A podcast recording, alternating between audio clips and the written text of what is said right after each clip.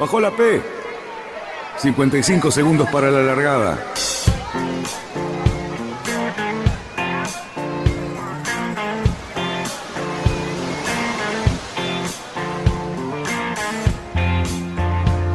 Así comienza Radionautas.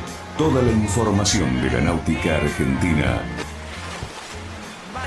Vamos bien, vamos bien. Orsa, Orsa, Orsa. Vamos bien. Orsa, Orsa, Orsa. 5, 4, 3, 2, 1. Largamos.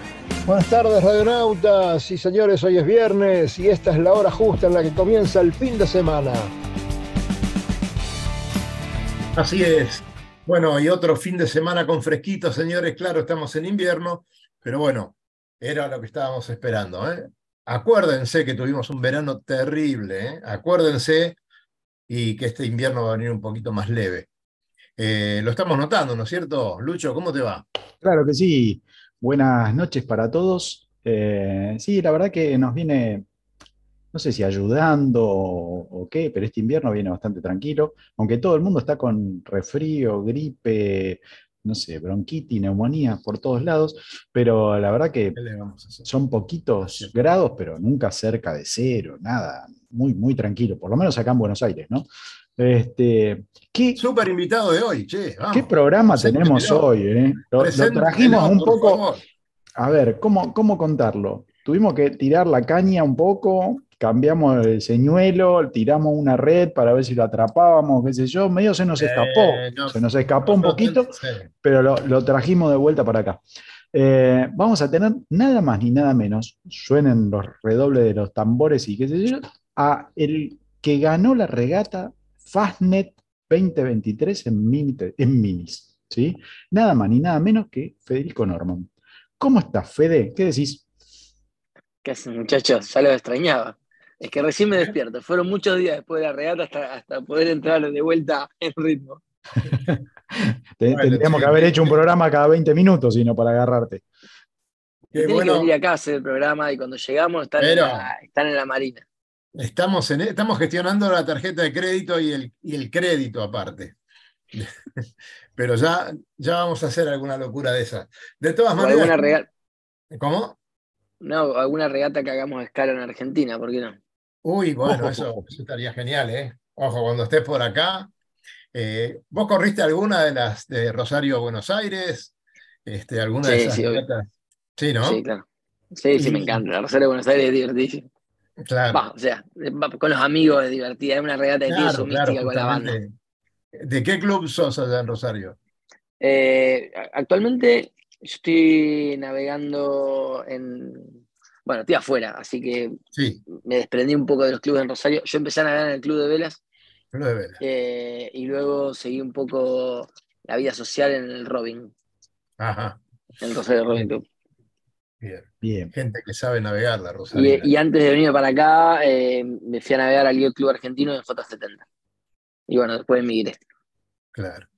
Bueno, y te mandaste un regatón espectacular, primer puesto en dobles.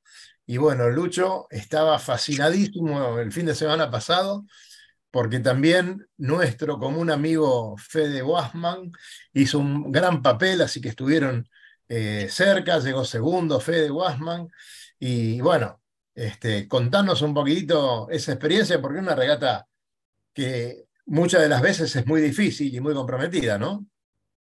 Creo que siempre es difícil. eh, contento, para serte honesto, una regata con un montón de nombre. La gente me dice, loco, ganaste la Fastnet.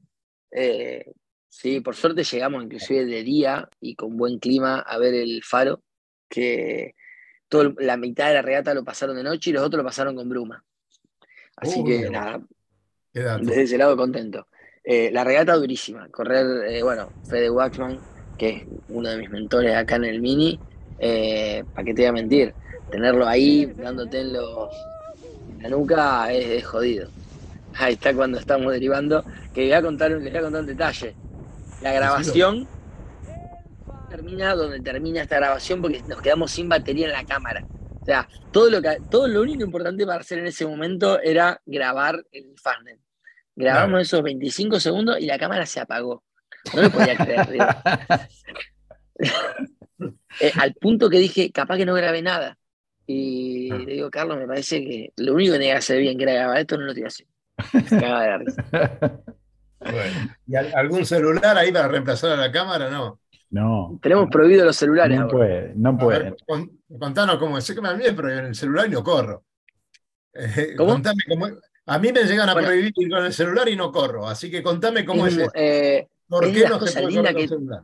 eh, bueno, primero que de las cosas lindas que tiene en la clase, te obliga a sacarnos de encima esa, ese, ese ladrillo que nos tiene atados. Con lo cual está espectacular, pasás a, a vivir en otra frecuencia. Y ni hablar si te subís a un velero que te pasa a patinar todo. Está buenísimo. O sea, navegar en mini es comer, trimar velas, dormir, necesidades, Claro. empezar de nuevo. Eh, Claro. Y bueno, y empezar a pasarla bien. El tema del celular es divertido porque dos horas antes de que empiece la regata, eh, todos tenemos que hacer la entrega física del celular a la organización. Es un simbolismo, claramente que es un simbolismo, porque digamos, cualquier alma que quiera ir más allá, hacer trampa, se puede hacer trampa como quieras, pero está bueno porque como estamos tan atados al celular, Mm. es altamente probable que nos olvidemos de entregarlo. El celular lo tenemos hoy metido todo Claro, el tiempo con Sí, sí, es sí. probable que te olvides de entregarlo y es un dolor de cabeza. Si te mandaron a regate, qué, qué pelotudo, no valía. Te duele a vos, porque Claro. esto es un juego y. ¿Cómo explicarte? Jugar para estar siete días cagándote de hambre y sueño para quedar como quedes, para saber que lo hiciste haciendo trampa, si hiciste trampa, es como decir, nada, me quedo en mi casa. claro. Bueno, Así que el celular está prohibido y todo lo que tenga conexión con el exterior, sea por Wi-Fi y ese tipo de cosas, está prohibido. Lo único permitido es la VHF y una radio AM de Ah. el BLU, que nada, podés captar frecuencias. Y en la Transat, efectivamente, en las regatas de, de larga distancia, larga, te estoy hablando, eh, podemos captar un reporte bastante básico del clima, donde te dicen coordenadas geográficas del centro de alta, el centro de baja, y bueno, vos te haces más o menos un gráfico a gran escala claro, de claro. lo que pasa. Y en, Claro. y en esta, en la Fastnet, ¿cómo era? ¿Cómo les, les pasaban un reporte? No, no, no, Diario. esta, esta esta No. regata no tiene reporte, solamente la Transat tiene reporte y la, y la Azores, y además justo tocó una condición de una alta presión que se instaló en el predio de la regata, que hacía muy difícil saber cómo iba a desenvolverse. Llevémoslo a otra materia. Si nosotros sabemos en Buenos Aires que el martes entra un pampero, ya sabes que, que hoy es viernes y sábado, domingo y lunes va a estar dándole al norte, norte, norte, norte, norte, norte, Marte pampero, fuerte, dos, tres días de pampero y después limpiando, subiendo la presión. Entonces, cuando te diste cuenta, tenés una idea bastante formada de los próximos seis, siete días de lo que va a pasar acá estábamos en el medio de, un, de una lucha de una alta y una baja, entonces no sabías para dónde iba a terminar. Conclusión, después de 48 horas, ni los pronósticos sabían lo que iba a pasar. Vos veías los pronósticos, cada uno decía una, uno decía curva a la izquierda, curva a la derecha, eh, frene o siga derecho, acelere. Así va, por favor, tírame una. Bueno, a ver, contanos entonces, porque, digamos, con respecto a todo el resto de la flota, ustedes hicieron una trayectoria, un rumbo, un, derrotero que fue algo diferente, ¿sí? a lo planteado por la general, digamos. La general hizo una, una estrategia y ustedes hicieron otra, ¿sí? Que al principio pareció, bueno, na- nada, obviamente, se jugaron por esa, pero parecía, che, toda la flota está haciendo una cosa. Estoy hablando antes de llegar a, a- la roca. Clarísimo, perfecto lo que me está hablando. Este, y, y- y ustedes empezaron a hacer otra cosa. ¿Qué, qué, No, qué pasó? Perdón, antes, antes de que responda. Eh, ibas con un español, ¿no?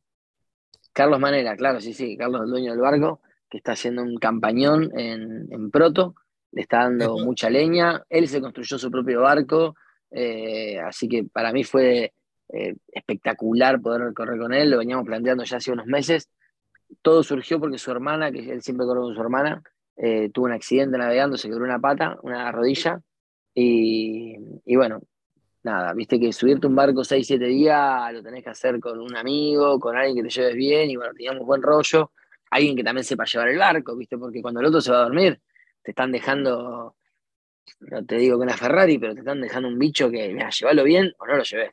Claro. Y nada, Bueno, era, eso tenía su también. nivel de responsabilidad la regata. Sí, yo, creo, yo por creo que para de que Carlos, to- todos venían del otro lado, había un gallego ahí, ¿Viste cómo es el cuento, no?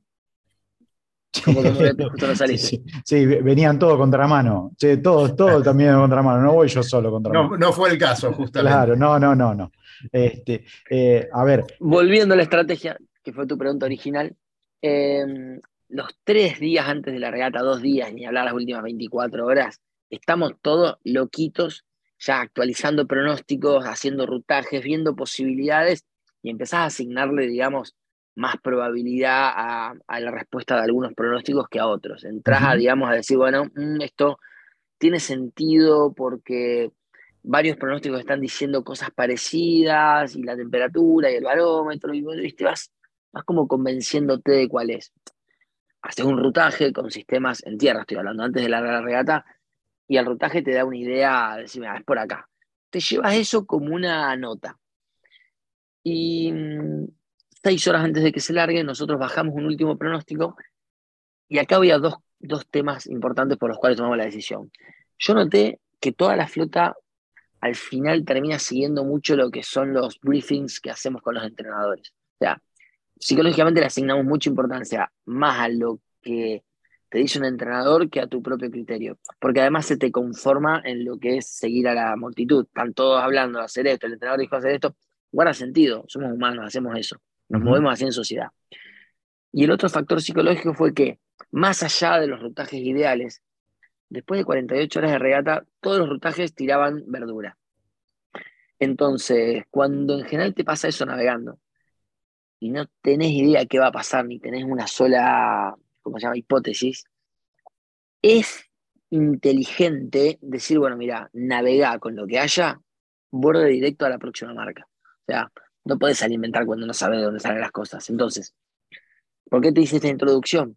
Nos dimos cuenta que en ese momento de la regata, la flota iba a estar jugada. Todos iban a estar con la hoja en blanco, con lo cual iban a seguir derecho a la próxima.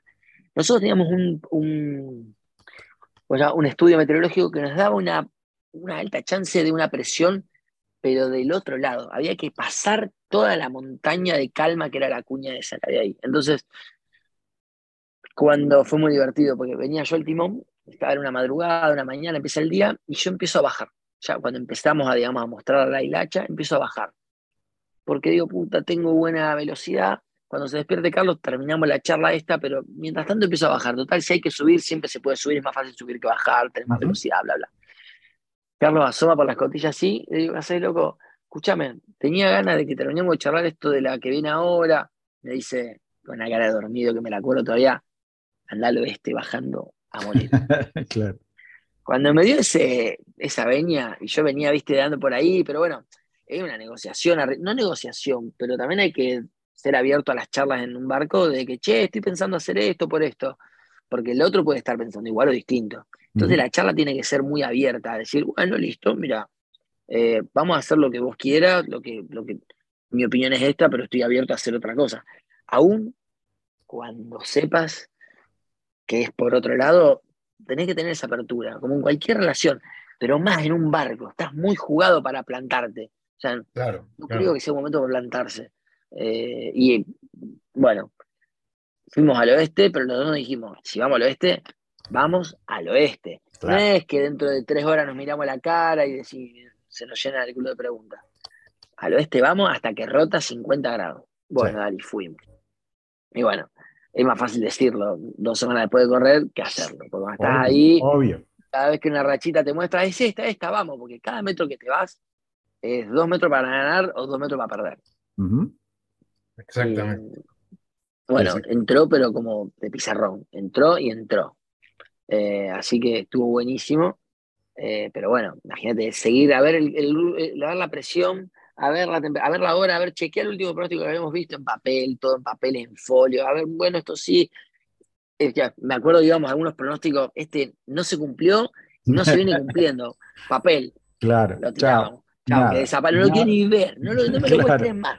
Claro. Así era, no nos confundamos más, tengamos la idea clara, poquita y para adelante. Y bueno, y así fue, resumiéndotela, pasaron un día y medio, ya hacía 24 horas que no escuchábamos a nadie, porque claro, cuando te haces mucha distancia con la flota, el VHF, ya no escuchás ninguna conversación ni nada, con lo cual dijimos, estamos lejos. y tardamos después de la vuelta al Fastnet tiempo hasta darnos cuenta que estábamos muy adelante, porque le dimos la vuelta, empezamos a volver y a las 10 millas escuchamos una conversación de VHF. La pescamos, hola, escuchá, que tiki, tiki, tiki. ¿Dónde está? Le preguntamos. Tiramos la posición, escuchamos un barco amigo, en tal lugar. Y cuando nos dijo la posición, ¿para qué? Claro. Teníamos 30, de 25, 30 millas adelante. No lo podíamos Sí, sí, sí, sí. Sí, O violento. sea, sí. Fue, fue muy violento, la verdad.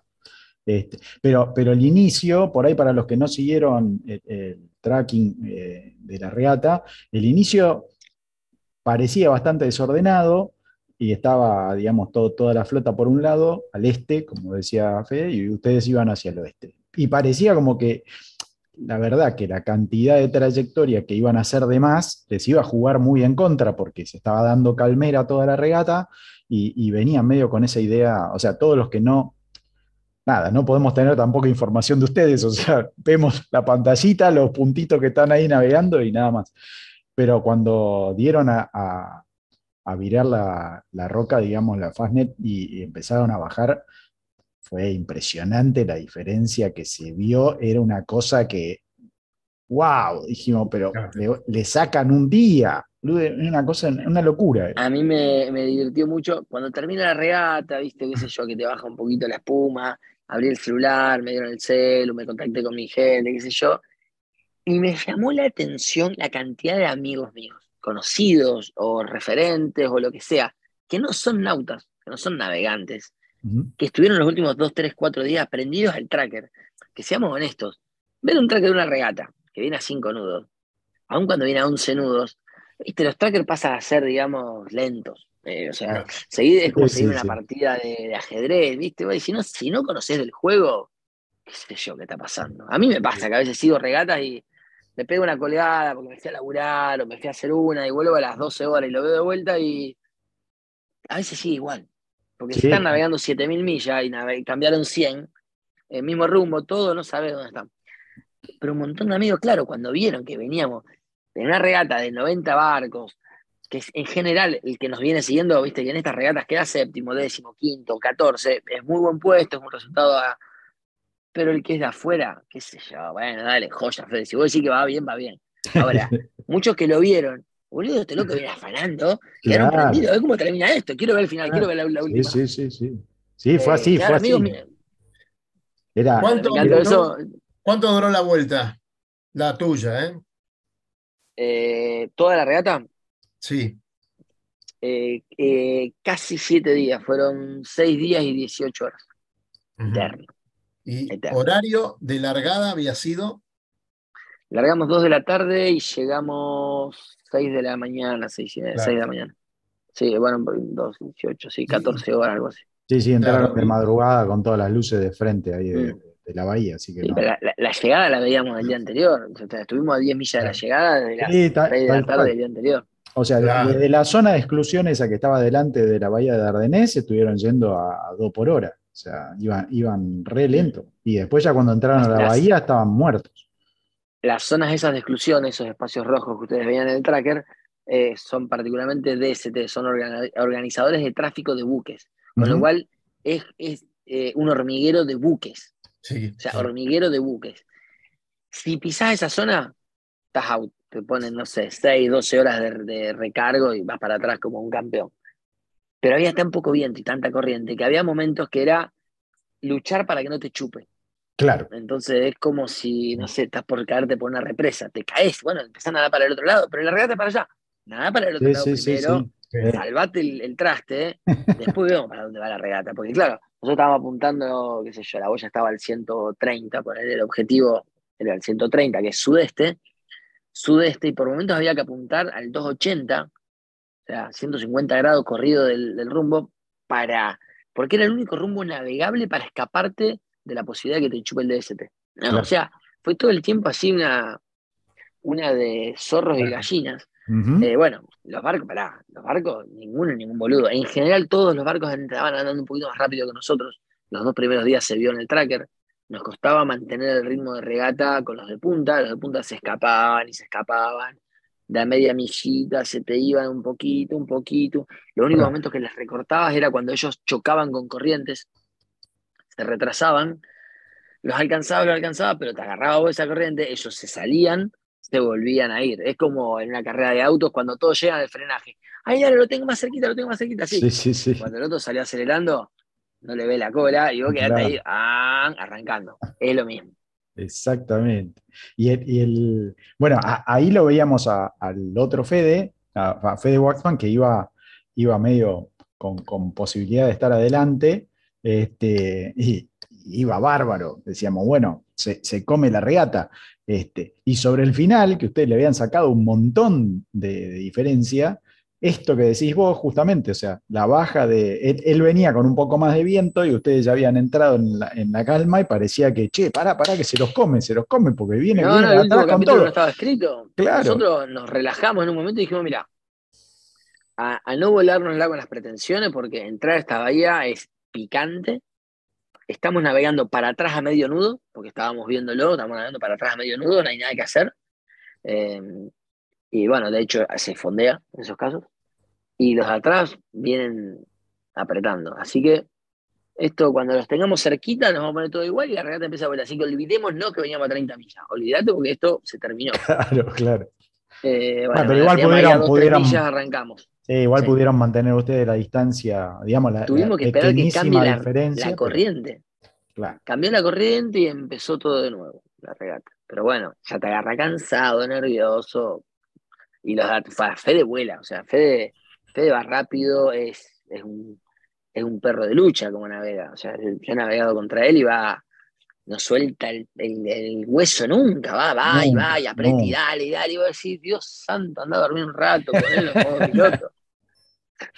No, no, no, no. Porque he corrido con él en, en barcos en Fígaro el año pasado y va, que va, que va, que va, que va.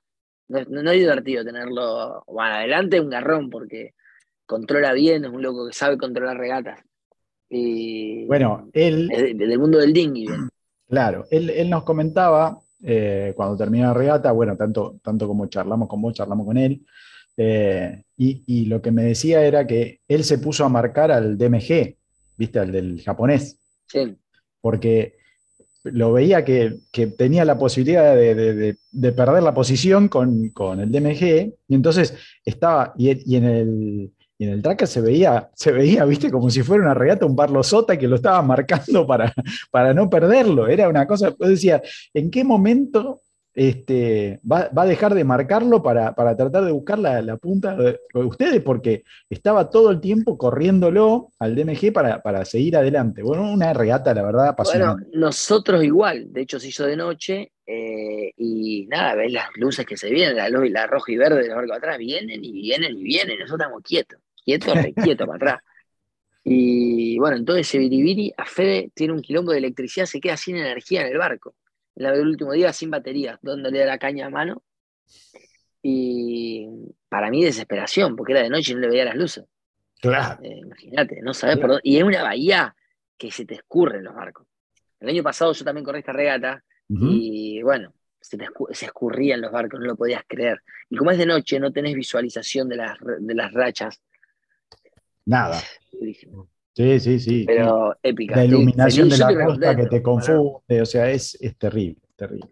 Eh, contanos un poquito, eh, ustedes están corriendo en una categoría que es un boom en los últimos años, ¿no? Que ha crecido muchísimo, que sigue creciendo, pero no hablando solo de vos, sino de tu grupo de, de gente eh, más cercana en las- en- dentro de los mini.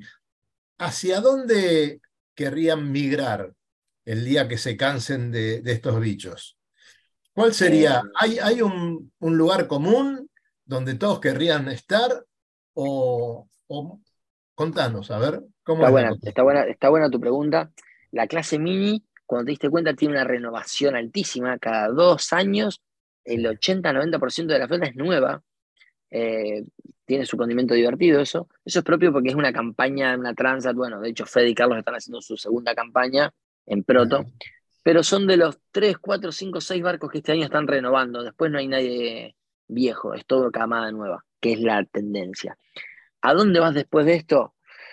Bueno, para muchos es una, es una aventura one-off esto, eh, después volver, te chupa la vida esto, o sea, te- eh, estamos en una, en una burbuja. Porque Claro. todo el tiempo pensando en el mini, en el mini, en el mini. Está bien, te chupa mucha energía y atención el barco, porque lo hacemos con bajo presupuesto, eh, nos cuesta mucho conseguir sponsors, con lo cual no es que vos tenés a alguien que te hace las cosas. Vos lo corrés, vos lo arreglás, vos lo sufrís, te la pegás, empezás, todo es hacer, hacer, hacer. Entonces, le dedicás tantas horas que muchos dejan el trabajo para hacer, bueno, en mi caso, eh, para hacer la campaña. Con lo cual, ¿a dónde vas después? Un poco va a depender de, de tu ambición en el offshore y de tu, también de tu realidad. Volvés a tu familia, a tus hijos, a tu trabajo, a tus amigos, a tu país, como en el caso nuestro. Eh, por eso te digo que es amplia. Pero si tenemos que hablar de barquitos, que de esto se trata el programa, eh, la clase Fígaro es una clase muy entretenida de barcos Fígaro 3, son barcos mucho más one design, va, de hecho son todos Beneteau, así que salen de fábrica, te lo dan, y es una posibilidad porque en lo que hace a presupuestos está cerca de lo que es un mini, y todo lo que viene después en solista es caro, es alto, es lejos, y bueno, y si no, meterte en proyectos que yo como los Volvo, regatas, digamos, de, de tripulación, pero quedas tan finito después de navegar solo, que más que solo o a dúo, no tenés tantas ganas de navegar, porque Ajá. es otra dinámica. Mirá que estar solo no me gusta, estar solo no me lo pidas, no me lo pidas. Pero terminás en una dinámica en la que, viste, tenés muy desarrollada tu personalidad en el offshore, es vivir de una Sí, regata. sí, sí. Así Mm. que están los Class 40, están los Fígaro, y bueno, qué sé yo, te, vamos a hablar de los IMOCA, pero como terminar de correr en karting Y y saltar a ¿qué vas a F1. correr? ¿T6 2000, TC 2000 o F1? Y, y, bro, No. Claro. qué Y, claro. y decime, eh, ¿estás cerca de poder vivir de esto? Porque ahora estás poniendo, digamos. Se Eh, buscan sponsors, se buscan sponsors, se buscan sponsors. Eh, no sé, se escuchó algo. Creo, sí, no, no, creo que es una, eh, y es lo que estoy trabajando un poco, es una historia para contar, mucho más que un sponsor. Es un partner que aproveche la locura que atravesamos los que entramos en este mundo para mostrar valores, para contar una historia y que acá aparezca un nombre, porque la, la creo una historia entretenida y me doy cuenta de eso porque cuando la explico a no navegantes, quedan así. Y vos decís, Claro. cuando digo orzar, ¿me entendés? Me chupa un huevo, orzar, derivar, no te entiendo nada, pero me estás contando cosas de otro planeta, así que me quedo escuchando. Claro. Entonces ahí es donde hay una aventura, hay una aventura que trasciende a los navegantes. Eh, ¿Quién no sueña con, a ver, seas de donde sea, con dar la vuelta al mundo? ¿Quién no sueña con trepar una montaña? O sea, la montaña, el mar, cruzar los mares, está entre, lo, entre los sueños utópicos de la mayoría de los que Bien. tienen la suerte de soñar y no de los que están luchando por pasar el día. Así que también Claro. seamos, seamos honestos en que estamos en un círculo muy chiquito, de que tenemos un tuje gigante, de que podemos meternos en problemas para jugar a solucionarlos cuando tenés medio mundo más eh, tratando de salir de los problemas para poder decir, bueno, como las dos comidas diarias. No, no me gusta perder el punto de vista de eso cuando me quejo, cuando digo lo duro que es lo que Sí, hacemos. sí. Estamos jugando, no nos olvidemos de eso. Claro, claro. Bien, Eh, pero, pero me preguntaste, ¿vivir de esto? Mira, podés hacer una carrera de esto y yo creo que transmitiendo valores y explicando, mira, estoy, estoy esforzándome por algo difícil. Podría estar en mi casa gastando una, una centeava parte de- del presupuesto, tomando mate, no sé, haciendo nada. Lo cual, el valor que trato de transmitir es, mira, le metemos furia. Si estoy con tiempo para hacer nada, bueno, voy a hacer algo bien difícil. Y con un nombre, con una bandera. Así que para vivir de esto, creo que hay que meterle gamba como a cualquier eh, profesión que sea, digamos, como ser artista o músico. Mirá, Ujú. hacelo con amor. Matá, matá, matá por esto y vas a hacer buen ruido. Claro. para cualquier profesión se necesita un cúmulo de conocimientos eh, y de acuerdo al porcentaje de esos conocimientos que tengas, puedes tener éxito o no. Evidentemente ustedes están en, en el en el límite de, del- ¿no? de- en la frontera del conocimiento, ¿verdad? No, no hay mucho más que se pueda aprender eh, para, para conducir un- uno de estos barcos este, con todas las inclemencias que ustedes pueden tener. Evidentemente, eh, de, de eso tiene que salir algo súper bueno. Y si vos lo que querés hacer es transmitirlo, es que la gente, los chicos a lo mejor, este, eh, la gente que tiene una ilusión de hacer este tipo de cosas las lleve a cabo, eh, bueno, bienvenido sea. ¿no? Pero no se acaba. Hay gente de 70 años que sigue navegando y sigue haciendo campañas y, no sé, tu caso, ¿cuál sería? ¿Querés mucho más de navegar o querés parar un poquito y transmitir? No, eh, creo que los melones se acomodan rodando y hay que seguir apretando, seguir haciendo, haciendo surgen cosas, entonces, dale que va. A Carlos, con quien acabo de ganar esta regata, lo conocí porque Fede Waxman me llama de apuro un día, de un día para el otro, me dice, Fede, falta un tripulante para una regata, en un Fígaro, en Italia. Yo estaba en Irlanda en ese momento. ¿Querés venir? Sí, ¿llegás? Sí, le dije. ¿Qué llegar? No llegaba ni en pedo. Tuve que hacer un quilombo de aviones, alquilar auto colectivo, un desastre. Llegué, corrimos la regata, nos fue bien, mal, qué sé yo. Pero una cosa lleva a la otra. Y hoy terminé corriendo con Carlos y ganamos una fan. Entonces, decir, ¿cómo se gana una regata? Bueno, hay que estar en el lugar indicado, pero tenés que venir apretando. Sí, Eh, sí, siempre digo, a la suerte hay que Ay, empujarla. claro. Ay, qué suerte que tenés, así cualquiera. No. Bueno, no, mirá, cada vez que puedo aprieto. Yo voy apretando Sí. todo el tiempo. Y Sí. bueno, sí, cada tanto cae la buena. Y bueno, hay que estar acá.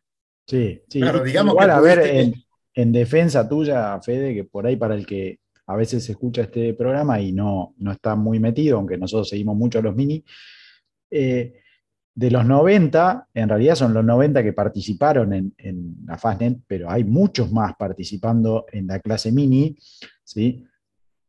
Convengamos que Fede Norman está entre los de muy arriba de la nata de- del resto de, de los ministas, ¿sí? O sea, con eh, este año has, tenido muy, muy buenas regatas, tenés un excelente puntaje, ya estás clasificado para la mini Transat.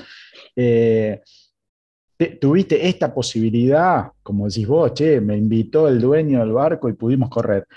Pero entre los dos hicieron posible que, que ganaran la Fastnet, ¿sí? Y la Fastnet es como, Mm, No, yo estoy de acuerdo con eso. O sea, vos me vas a escuchar agrandarme, pero tampoco me voy a achicar.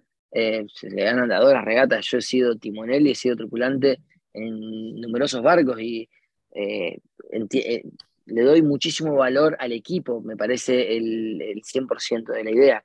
No lo decía solo por esta regata. Venía un poquito también a colación de lo que vos me decía, ¿y cómo sigue la cosa? ¿Sabes cómo sigue la cosa? Apretando. ¿A dónde vas a estar el año que viene? No sé, voy a estar apretando. Si me dicen a fin de año, che, ¿te quieres subir a este proyecto? Dale, me subo, voy contabilizando los tiempos, cómo vengo, si no tengo un costo de oportunidad alto, se le sigue entrando. Y hay un montón, eh, el aprendizaje de correr en este proto, ¡pah! yo trepé. Eh, Claro. ¿Tenía la posibilidad de correr un barco? No, y vos cuando vos me decís, "So- éramos 90 corriendo, éramos 90 que nos dieron la plaza para correr, porque había 350 barcos atrás, Tal entre cual. ellos mi casco, que nos Claro. quedamos afuera que como somos tantos queriendo competir y todos a mucho nivel, eh, las regatas terminan siendo por un, un sistema de preferencias y sorteo. Y nada, fíjate que en ninguna regata se repiten los nombres, porque no todos tenemos acceso a todas las regatas. Claro. Eh, yo estoy contento porque en todas las regatas estoy top 10, top 10, top 10, top 5, estoy ahí metido, metido, metido, peleando. En una campaña relativamente corta que estoy haciendo, empecé, te diste cuenta, empecé en agosto del año pasado, el verano no contó porque lo que fue en noviembre, diciembre, enero estuve en Argentina. Y bueno, este año dije, bueno, este año es a tope. Y, y bueno, acá estamos. Sí, yo creo que tenemos una buena base. Eh, los argentinos en general venimos de una buena escuela de vela.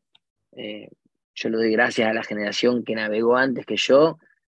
Y, y los que navegaron conmigo y los que vinieron después también, pero los que navegaron antes que yo eran todos titanes. O sea, todos unos nombres que vos decís, viste, ganaban mundiales, y ganaban mundiales, y sudamericanos, y hacían los desastres. Y después veníamos y corríamos juntos en, en, qué sé yo, en el Grand Prix del Litoral, en San Pedro, en Rosario, en, en Buenos Aires, en Mar del Plata. Los tenías al lado, y los miraba y decís, vos el de las películas, digo, el de la, Sí. qué sé yo, el de las Sí, sí, revistas. sí, sí. Famoso. Sos humano, es humano, y erra los bordes, igual que yo. Y se cansa, o sea, está deslizando y está cansado. Entonces, la verdad, que puedo ser tan bueno como él. Está bien, vos lo ves que el flaco le pone huevo, entrena cinco días de siete. Bueno, va, listo, entonces hay una receta. La receta de la vida, darle, darle, Sí. porque Messi no está tomando mate. Además de que es un dotado, lo mantiene. Claro. Sí, tal cual. ¿Cuántos tal cual. Messi habrá que no conocemos? No. Este, che, eh, Fede, te- te- acá de- del chat de YouTube rescato una, una pregunta que nos hace un oyente que dice si podés contar un poquito la diferencia entre el proto que navegaste en la Fastnet y el tuyo que es, digamos, de, de la, de la parte estándar, ¿no? El, el Bien, Red Hot, serie, que, que, claro, es de serie. ¿sí? Entonces, bueno, un Mm. poquito que contar la diferencia esa para, para los que Muy no- rápido la diferencia. La clase mini tiene los serie, que es el barco que estoy corriendo yo, el mío, el Red Hot eh, Mini Pepper, que es más parecido a lo que es un One Design.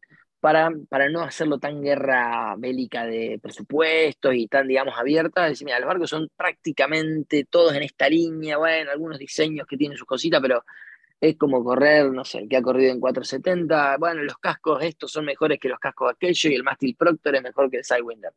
Pero estamos más o menos en el mismo juego. Ahora, el proto es en la misma box rule de eslora, calado y tope de mástil, altura de mástil, es un laboratorio. Te dicen, mira, ¿sabes qué? Claro. Prueben, inventen, ve, traigan el, sean vanguardistas, traigan el futuro. Y quieras que no, es un laboratorio comparado a lo que va a ser un IMOCA mucho más barato. Entonces vos ves que empiezan a probar y probar y probar. De hecho, se han probado los barcos de prueba redonda, acá están.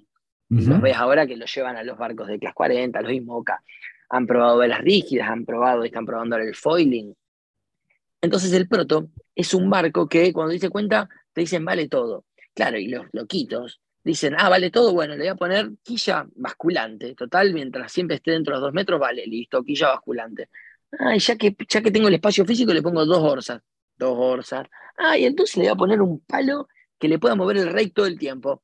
Palo para adelante, palo para atrás, onda, no sé, Natalia de Windsor, un Star. Sí, Empiezan sí. a tomar ideas de la náutica y todas las meten todas juntas. Cuanto más, a veces pareciera que mejor.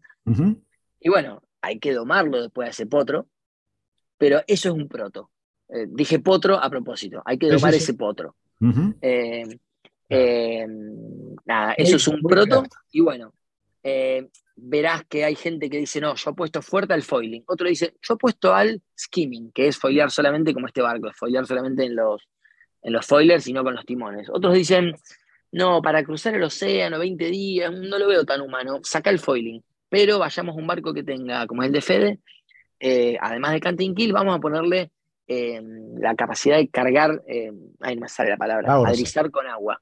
No, no, no, no. Ah, los tanques, eh, sí, los Tanques de de lastre. eh, sí. Y claro, y otro dice, "Mm, sí, pero tampoco, porque la estructura del barco. Yo me la juego con una prueba redonda, porque la prueba redonda no es solamente una prueba redonda, es un chain recto. Entonces el barco no tiene momento, o sea, el barco, acá, eh, los barcos nuestros que navegamos en Argentina triangulares, cuando escoran, hacen así. Ahora, estos barcos, estos barcos modernos cuando escoran, hacen así. Claro. Entonces, sigue yendo para adelante el barco. Es divertidísimo navegarlo, porque vos lo ves escorar estos barcos cuadrados nuestros, y vas agarradito al timón y el timón va así, perla. Nunca el barco se te va a la orza, va a perla. Entonces, y ves la velocidad, seguís andando a 13, 14, 15 nudos. Y dale, quédate ahí. Entonces, y vos ves que los barcos triangulares hacen eh, y empiezan a perder capacidad. Nada, ¿a qué voy? Vale inventar. Y a veces las ideas de proto, después de un tiempo, pasan a aplicarse adaptadas a los series. Espero responder a la pregunta. Bien. Claro que sí, claro que sí. Es, más, respondiste también la pregunta que están disparando otras preguntas. Pero Venga, eh, vamos a meter eh, un, un- Creo que Dani tiene algo para meter en el medio primero. No, Yo, yo le quería preguntar, le quería preguntar a, a Fede si tiene que pintar el barco, porque sabés que la pintura para tu barco es Shori, la masilla para tu barco es Shori.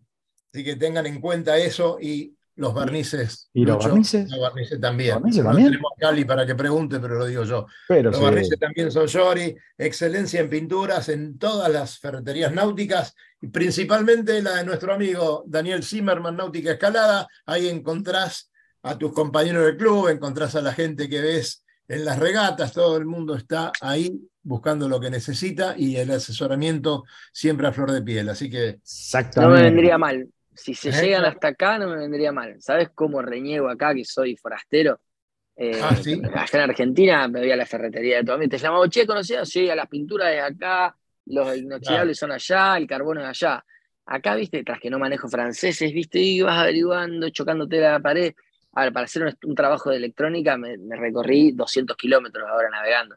No. Eh, Y si te la verdad que charlé con vos, dice, no, Sí. estoy navegando, porque me fui, me fui a otra ciudad, que había un, un técnico electrónico que me dio una cita un mes antes, me fui, trabajamos tres días en el barco, en, en- bueno, bueno, así que sí, no vendría mal tener más contactos acá. Por esa zona. Eh, che, Fede, ¿y ahora, ahora dónde estás entonces? Yo vivo en La Rochelle, tengo el barco acá en La Rochelle, Ok, ok. eh, muy linda ciudad, un puerto de más de 6.000 barcos en el agua tiene, eh, buen clima porque es en el Atlántico, bastante más al sur que lo que es la Bretaña, eh, la gente, estoy re que te contento. Muy bien, muy bien.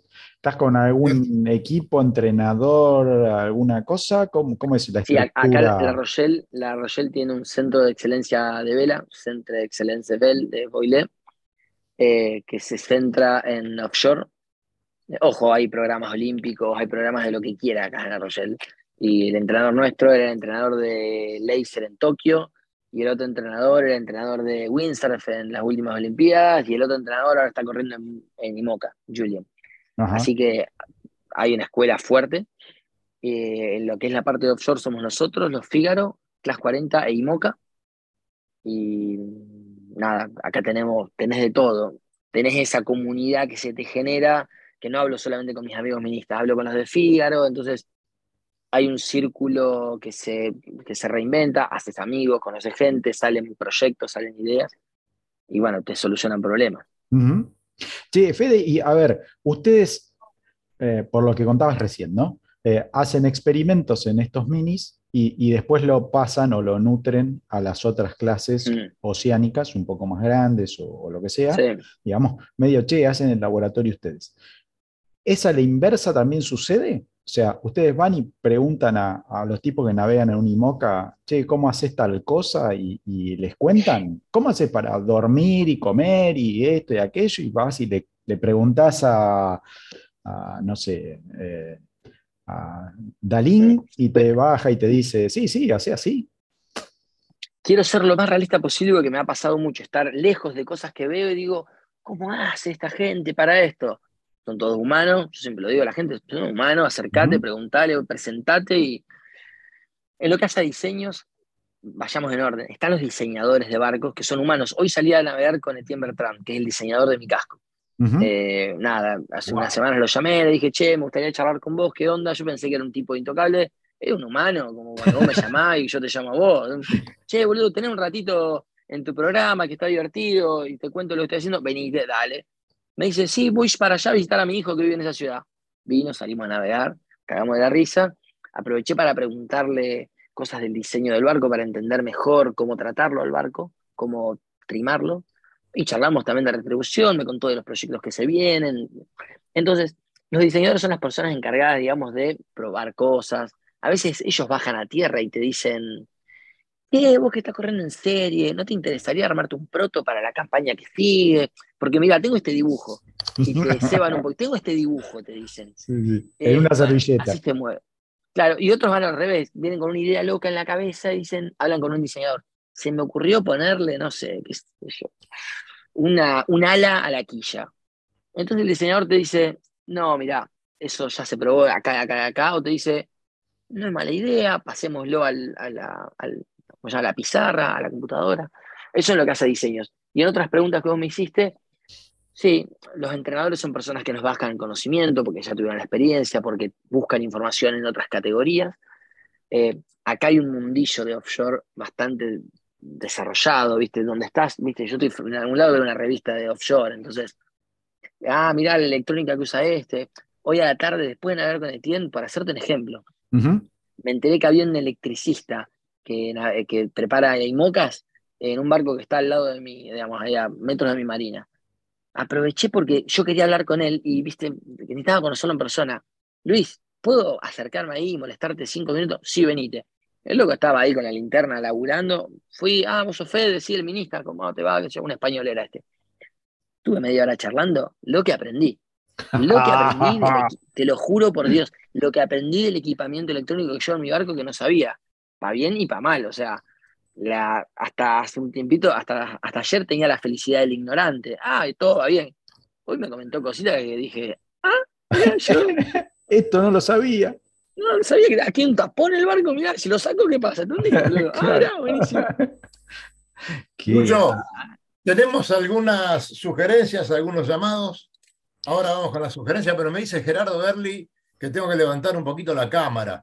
Eh, Fíjate vos también cómo estamos. A lo mejor hay que hacer alguna corrección, decime, porque si no, di- directamente confío en, en mis amigos, ¿viste? Que me, que me- que me Acá el único importante hoy es Fede. Claro. Nosotros podemos salir torcidos, podemos salir con despeinado, no pasa nada. Este, vos pensás que todo lo que está diciendo, ¿sabés qué? Lo vamos a, está grabado, No, pero- ¿sí? Lo volvemos pero- a pasar, lo van a escuchar en YouTube 500 veces, porque todos los ministas que no salieron primeros en la Fastnet van a estar viendo a ver si algo se le escapa para la Claro. próxima Fastnet. Como el electricista que se, ¿viste? Aprendió el electricista. Obvio. Van a estar todos buscando a ese electricista. Vos me preguntaste por la retribución de información, cómo se genera, como en cualquier lado, en un club, viste, vos volvés de una regata, Claro, navegando claro. con snipe, con laser, llegás y viste a los de J70, qué sé yo, tipos como, no sé, lo ves a Fairwatch, oh, loco, ¿cómo hiciste? Y el loco es un humano, y te dice, no, Fede, tenés que cerrar mejor la baluma para que el barco apunte. Ah, mira, yo vine con la baluma, qué boludo. Bueno, la que viene anotado, Claro. Claro. son humanos. Bueno, a, a Gerardo le digo que Multimarín es un servicio de soluciones integrales a las necesidades de tu embarcación. Tratamiento de la obra viva, pintura integral, instalaciones eléctricas, esto para vos. Sanitarias, mecánicas, interiores, laqueado, tapicería, tapicería, bueno, todo. Así que ya sabes, restyling para tu barco con los mejores materiales disponibles y tenés un 10% de descuento si nos nombrás. Vamos que hoy cualquier descuento es muy importante, Lucho. Vamos con Multimarín con el 11 2711 5630 y bueno, un saludo grande para mi amigo Gerardo. Que Eh, nos y- estamos viendo la semana próxima. Igual antes de que te olvides la recomendación, primero piden el presupuesto y después le cantan que son de, parte nuestra, ¿no? Por favor. Claro, así se dan cuenta que es real. Es real. Eh, ¿Qué tenemos, Lucho? Cambiamos dos minutos de, de categoría. ¿A dónde nos vamos? Dos minutos, pero muy, muy cortito porque no quiero desperdiciar Sí, a, a Fede. A ver, nos vamos cerquita de donde estaba él, ahí mismo en Europa, y saltamos a The Ocean Race, ¿sí? La verdad que cerró un poco, viste que veníamos la semana pasada que se pegaron en el bife el Sí. Bullot con el Irbenauer y che, le, le tuvimos que arreglar el, el buco ese, que lo arreglaron al- rapidísimo, casi, casi tan Tuvieron rápido como... Tuvieron que Sí, ir al bar. Sí, este, porque le pidieron, le dijeron, no, porque lo que pasa es que vos no le cediste, no se notó claro que vos dejabas el pa-". Bueno, no sé qué. Bueno, la cuestión que el Bullot al toque dijo, culpa es mía, ¿sí? Pero los otros contrincantes, como había la diferencia de un punto nada más de ventaja del Elevenauer, por las dudas se jugaron la carta de tirar algo a los jury a ver si no le, no le daban ningún puntito, ¿sí? El, tema es que, eh, nada, el Elevenauer pidió, che, la verdad que yo quería correr la, eh, la pierna esta que me faltaba y la verdad que quiero una, una retribución este, por, porque no lo puedo hacer, porque me pegaron y yo no tenía nada que ver. Eh, la cuestión es que, bueno, nada, los jury le dieron cuatro puntitos a Elevenauer, con un puntito ya le alcanzaba. Este, eh, se coronaron, no totalmente como dijo su patrón, no exactamente como querían ganar la regata ellos después de dar toda la vuelta al mundo. La verdad que Claro. eh, hacer pasar por el escritorio no era la- lo que deseaban, pero igual se llevaron la copa, son los campeones. eh, la primera vez que se da Pero, con un viste- barco viste- americano, así ¿Viste que vos que gritar, gritar un gol después que te lo dio el VAR? Cuando, primero te lo ahoga el árbitro, ¿no? Gritás gol, te, te lo ahoga el árbitro, uy, qué sé yo, vamos a consultar, están todos pendientes. No es lo mismo gritar un gol cuando el VAR te lo da dos o tres minutos después. Para ellos eh, eh, habrá pasado eso, ¿no? Esa cosa de llegar a la línea y sentirse ganadores, eh, no lo pudieron experimentar. Sí, sí, igu- igual, a ver, convengamos que los pibes, digamos, hace mucho que están navegando, la vinieron remando desde atrás, o sea, para, para algunos de nosotros, de, me refiero a los de Radionautas, eh, Elevenauer era como, como el caballo del comisario, pensábamos que tenía todas las posibilidades, después, mientras estuvo jugando la regata, no, no aparecía y, y apareció medio sobre el final, eh, pero la verdad que bueno, estamos contentos, eh, fue una regata excepcional. eh, rara en su confección. Recordemos que los, los BO65 eh, y los IMOCA corrieron como en dos categorías separadas, no corrieron los BO65, no corrieron en toda la regata. La última pierna, esta 7, la verdad que fue atípica porque los, los BO65 dicen que les pasaron por arriba a los IMOCA. La verdad que la llevaron muy, muy fácil, le sacaron mucha ventaja. bueno, nada, se dieron las condiciones exactas para que eso sucediera, eh, pero igual no tenían chance porque no, no, tenían los puntos necesarios como para ganar de Ocean Race porque no corrían todas las piernas. Pero bueno, nada, la verdad que estamos, estamos terriblemente contentos de semejante regatón. Nos queda un poco de, regata aún porque van a, van a hacer una import en Génova. Eh, y bueno, ahí los estaremos viendo nuevamente. Y bueno, la verdad, muy agradecidos con la organización de habernos dado información durante toda la regata, de tenernos eh, como radionautas, digamos, a, periodistas autorizados para eh, estar dando las novedades de ellos durante todas las semanas que sostuvo la regata. Así que nada, felicitaciones a ellos y muy contentos nosotros. Lucho, último día del mes. Termina el semestre. Bueno, vamos a ver qué pasa. Vamos a tener un semestre, el segundo del año, que va a ser para alquilar o halcones, te digo, ¿eh? Estoy hablando un poco de política. Ah. Pero bueno, este, va a ser complicado, muy complicado. De todas maneras, me gustaría alertarlo a Fede, eh, porque hay unos temas con las orcas, ¿no? Eh, contale dos minutos qué es lo que está pasando con las orcas, que se las agarran con estos barcos. A ver, a, Fede, seguramente está más enterado que nosotros, pero le va a interesar un montón porque él, corriendo la, mini Fastnet, lo que va a tener que hacer, la mini Fastnet, perdón, la, mini Transat va a tener que hacer una pierna desde el Sable Dolón a La Palma y, ahí va a cruzar por la zona esta que las orcas se divierten con los timones, ¿sí? Este, las orcas estas que, que juegan eh, en, la zona de, cercana a España, la costa de Gibraltar principalmente, es donde más eh, se han encontrado estos encuentros entre las orcas y, los veleros.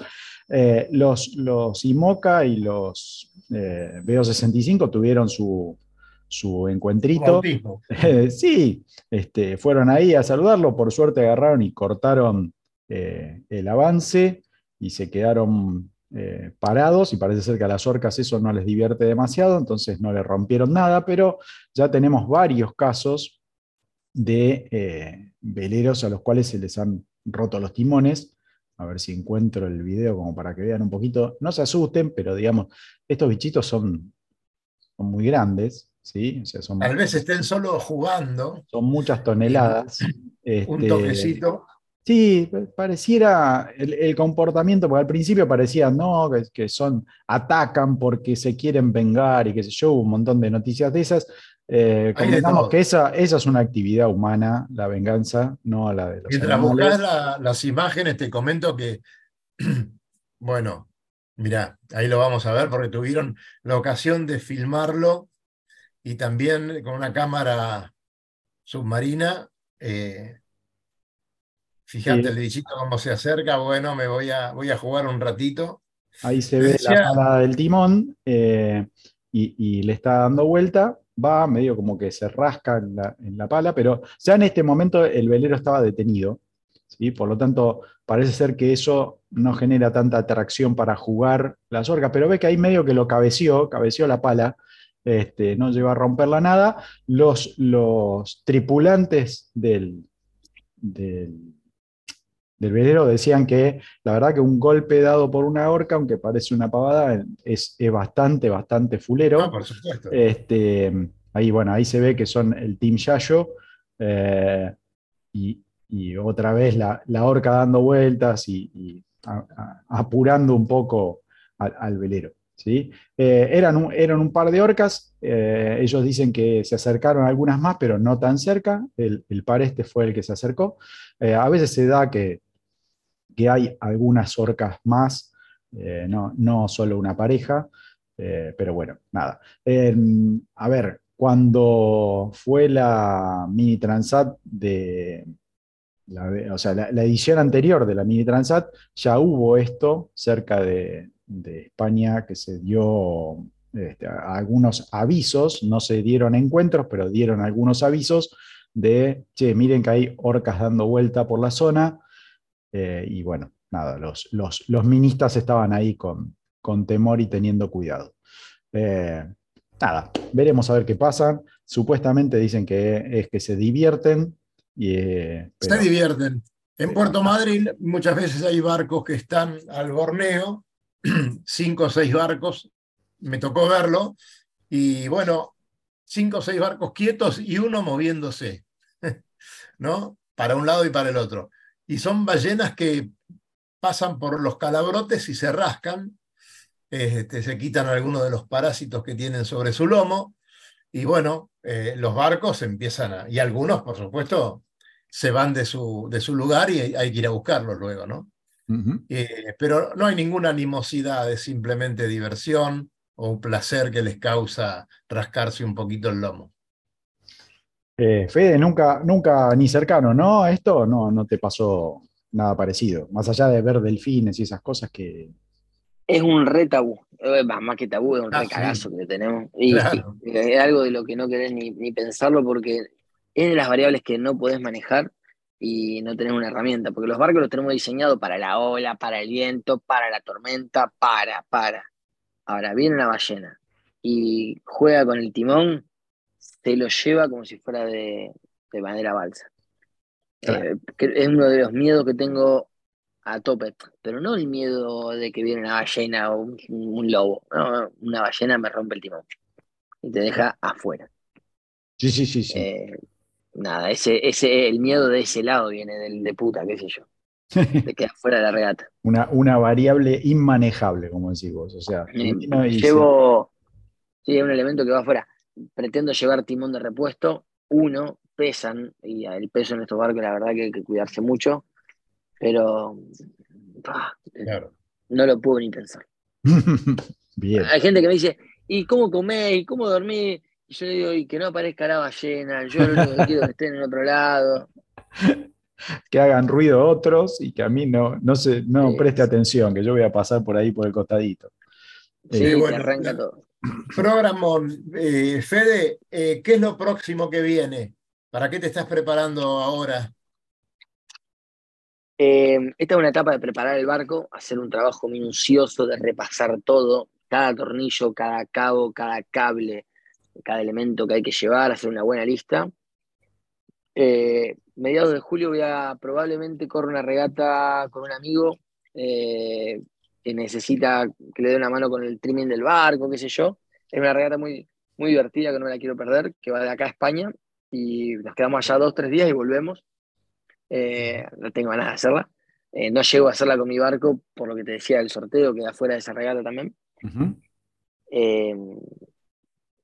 nada, corro esa regata, que vamos a probar unas velas nuevas ahí, que es un diseño que voy a usar yo en la Transat, así que voy a hacer un trabajito eh, puertas adentro de trimar un barco. Vamos a correr de a dos, con lo cual voy a correr contra muchos barcos que van a correr de a uno. Es una rara regata que corremos en la misma regata, algunos de a dos y otros de a uno. Ajá, mira. Bien clasificamos diferente. Nada, estamos todos en la misma flota y correr con 70 kilos más es mucha la diferencia en peso, también la diferencia en maniobrabilidad. Pero si es una regata que no te pide tanta maniobrabilidad, claro, va que va más pesado, va más pesado. Pero puede haber ventaja también, ¿no? Sí, pues si tenés que hacer mucha maniobra, das ventaja, porque no parás nunca a dormir. Siendo a dos es tope, tope, tope, tope, con lo cual te toca una, condición en la que timonear hace mucho la diferencia, le da caña, como se dice. Sí, sí, sí. Claro. Luchito, estamos complicados con el tiempo, pero ¿tenemos pronóstico a ver qué va a pasar este fin de semana? Tenemos pronóstico, gracias a nuestro amigo Cali, que lo consigue porque... ¿Qué le pasó a Cerruti? Y no sé, no sé, Dani, qué sé yo. Cerruti debe... Yo ya sé lo que debe andar haciendo Cerruti. ¿Qué? ¿Qué? No vamos a decir. Está, de joda, ¿qué? ¿Se fue de joda? No, no, no podemos decir eso. No podemos ah, decir eso. Ah. No, porque capaz que vos sugerís, digamos, que puede ser que esté descontrolado en algún no, bar. Fabián me llama la atención. Fabián me llama la atención, poderosamente. Fabián, a ver, no quiero decir nada, pero creo que estaba medio resfriado. Entonces, bueno, capaz que lo tenemos que perdonar. Eh, a ver, que se quede en casa si está medio resfriado, porque vamos a tener 8 grados mañana a la mañana. Va a estar fresquito, lindo para taparse, viste, con una frazadita y seguir durmiendo. Parcialmente nublado, inestable, neblina, frío fresco, vientos leves del noreste. Después del mediodía vamos a tener 18 grados, tal vez la máxima temperatura que podamos disfrutar. Parcialmente nublado también, agradable, vientos leve del este y a la noche no más de 14. Para el domingo, bueno, la temperatura se promedia entre los 15 grados, 10 a la mañana, 20 grados a la tarde, 17 grados a la noche. También parcialmente nublado, viento del noreste a la mañana y se mantendrá así durante todo el domingo. Así que espero, muchachos, que lo disfruten mucho. No va a llover, así que el que tenga que pintar, que pinte, y el que tenga que disfrutar de una linda navegación, que lo haga también. Fede, un gustazo, la verdad, sabemos que es una hora bastante alta para, para el lugar donde estás, tenés sueño, estás cansado y te quedaste para, para estar con Radionautas. Muy amable, Me Fede. encanta escucharlos. Gracias a ustedes y nos vemos la próxima. Dale, genial. Bueno, gracias, Fede. Nos estamos yendo nosotros y como decimos siempre, nos vemos en el agua. Que la pasen bien. Saludos a todos y gracias por estar del otro lado.